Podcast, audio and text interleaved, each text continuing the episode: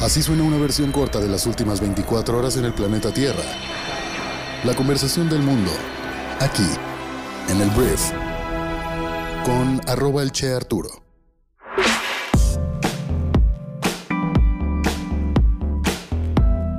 Hola, muy buenos días, bienvenidos a esto que es el brief para este miércoles 20 de octubre. Yo soy Arturo y vamos a comenzar hablando de las noticias que debes conocer el día de hoy para ser una persona informada. Entonces comencemos con esto que es el brief. Comencemos hablando de la confesión de Marcelo Ebrard porque ayer el secretario de Relaciones Exteriores, Marcelo, se deslindó de la mala construcción de la línea 12 del metro. Afirmó que él hizo lo que tenía que hacer y que es muy difícil que el jefe de gobierno supervise personalmente los pernos y las soldaduras. Al ser cuestionado sobre si se sentía culpable de la mala construcción de la obra, aseguró que él actuó con profesionalismo, de manera íntegra y que cumplió con su deber, si no, no podría dar la cara. Todo esto, por supuesto, se refiere a pues, la línea 12 que se colapsó, que Antier, la Fiscalía General de la República, ya judicializó la carpeta de investigación, por lo que solicitó comparecer el próximo lunes 25 de octubre a 10 exfuncionarios encargados de su construcción, entre ellos el exdirector del proyecto Metro, Enrique Orcasitas. Entonces, oficialmente esto ya ocurrió, este error ocurrió con Marcelo Ebrard en la cabeza del gobierno. Ya no es un tema de si fue Sheinbaum en su mantenimiento o Mancera en su mantenimiento, fue Ebrard entonces lo que dijo este Ebrard es que señaló que para la construcción de la línea 12 se creó el organismo Proyecto Metro, que tenía autonomía técnica y financiera y que intervino un consorcio con muchas empresas en donde el encargado de supervisar la obra fue el Premio Nacional de Ingeniería y que se contó con la intervención del Instituto de Ingeniería de la UNAM en ese tramo. Entonces Ebrard es como, ok, yo sí estaba a cargo, pero yo no soy responsable. Entonces, ¿esto basta para purificar a Ebrard por la mala construcción? Sigamos, vamos a hablar ahora de la conductora de televisión Inés Gómez Montt y su esposo Víctor Manuel Álvarez Puga, que ya a partir de ayer son buscados en más de 190 países del mundo. Y es que la Organización Internacional de Policía Criminal, la Interpol, emitió una ficha roja de búsqueda para la localización y detención de la pareja, acusada en México por los delitos de lavado de dinero y defraudación fiscal. La ficha fue emitida a petición de la Fiscalía General de la República, que encabeza Alejandro Hertz Manero, quien inició una carpeta de investigación en contra de la pareja.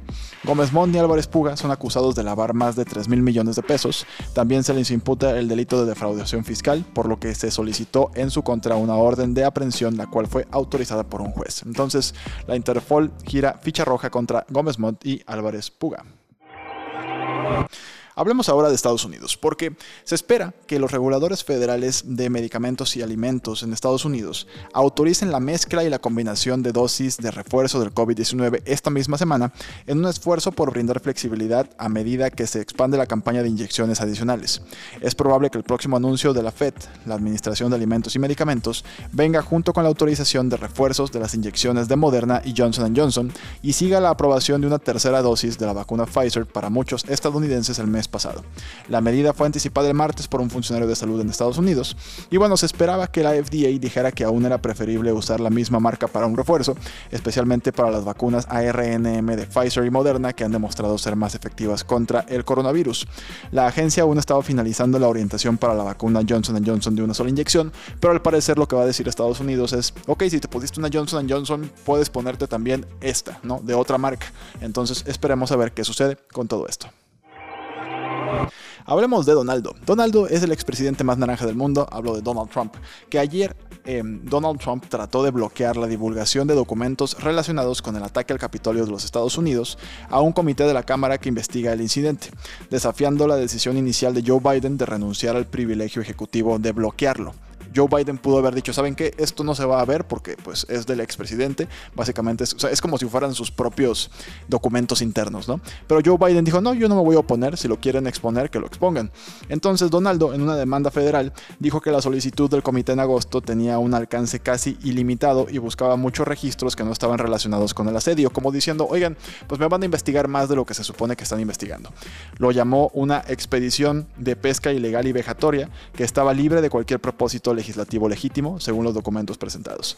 Lo que se investiga es si Donaldo incitó a la violencia, incitó a que los manifestantes fueran e interrumpieran en el Capitolio con armas y bueno, esto derivó en la muerte de unas personas, fue algo terrible en la historia de Estados Unidos. El punto al final del día es que pues veremos si se liberan o no estos documentos. Donaldo pues claramente no quiere porque quiere ser presidente en 2024.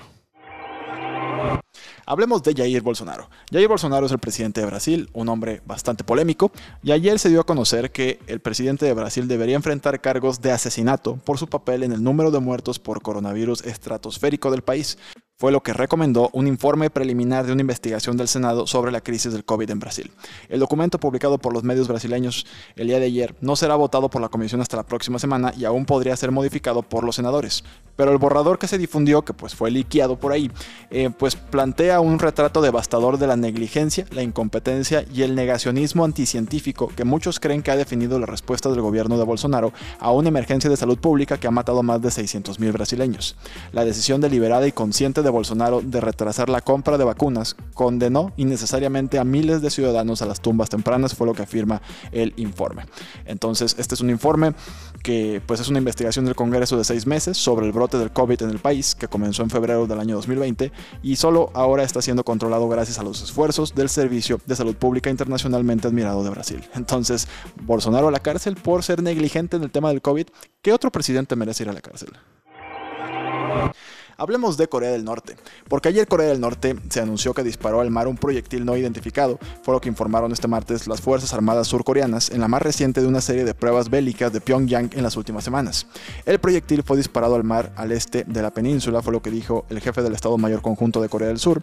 Y bueno, no, no dieron muchos más detalles. Corea del Norte posee armas nucleares y ha probado en las últimas semanas misiles crucero de largo alcance, una arma lanzada desde un tren y lo que calificó como un misil hipersónico.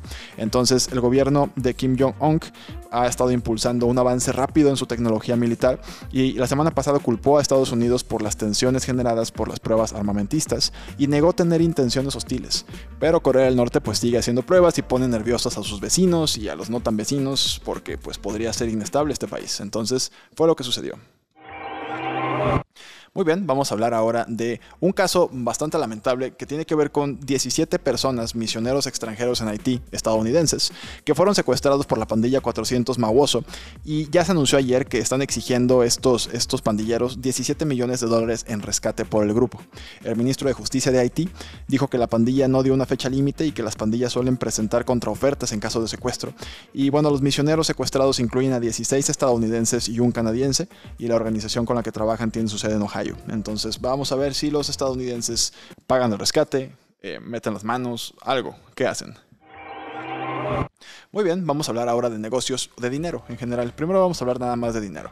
Porque mira, el 10% más rico de los estadounidenses, se anunció el día de ayer, posee el 89% de todas las acciones bursátiles en poder de los hogares en los Estados Unidos, lo que es un nuevo récord según la Reserva Federal.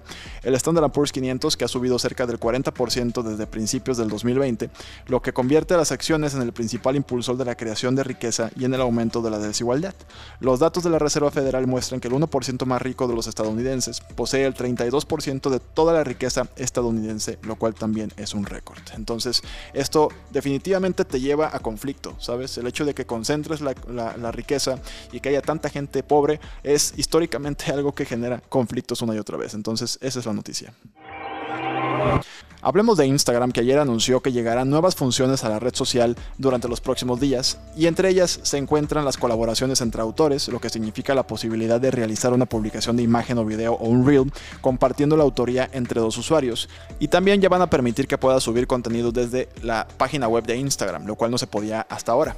Entonces ya van a poder hacerlo, lo cual es una gran noticia para los que de repente al subir una foto ya nos quedamos ahí una hora en Instagram y bueno, a mí me va a servir para no estar pegado tanto tiempo en la red social.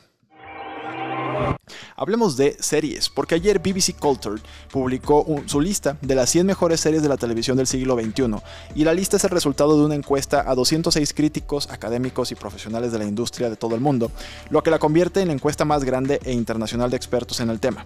Entonces, ya se decidió cuál es la mejor serie de la historia según estos encuestados, se llama The Wire, de David Simons y Ed Burns, y bueno, casi una cuarta parte de los encuestados la clasificaron en primer lugar como el programa de televisión más grande el mejor del siglo XXI hasta ahora.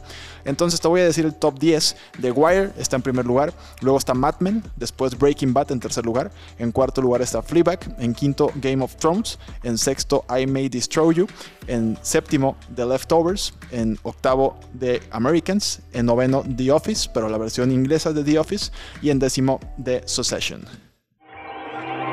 Antes de irnos, te voy a recomendar que pases a Briefy a leer o escuchar nuevo contenido que publicamos el día de hoy que te va a servir mucho en tu día.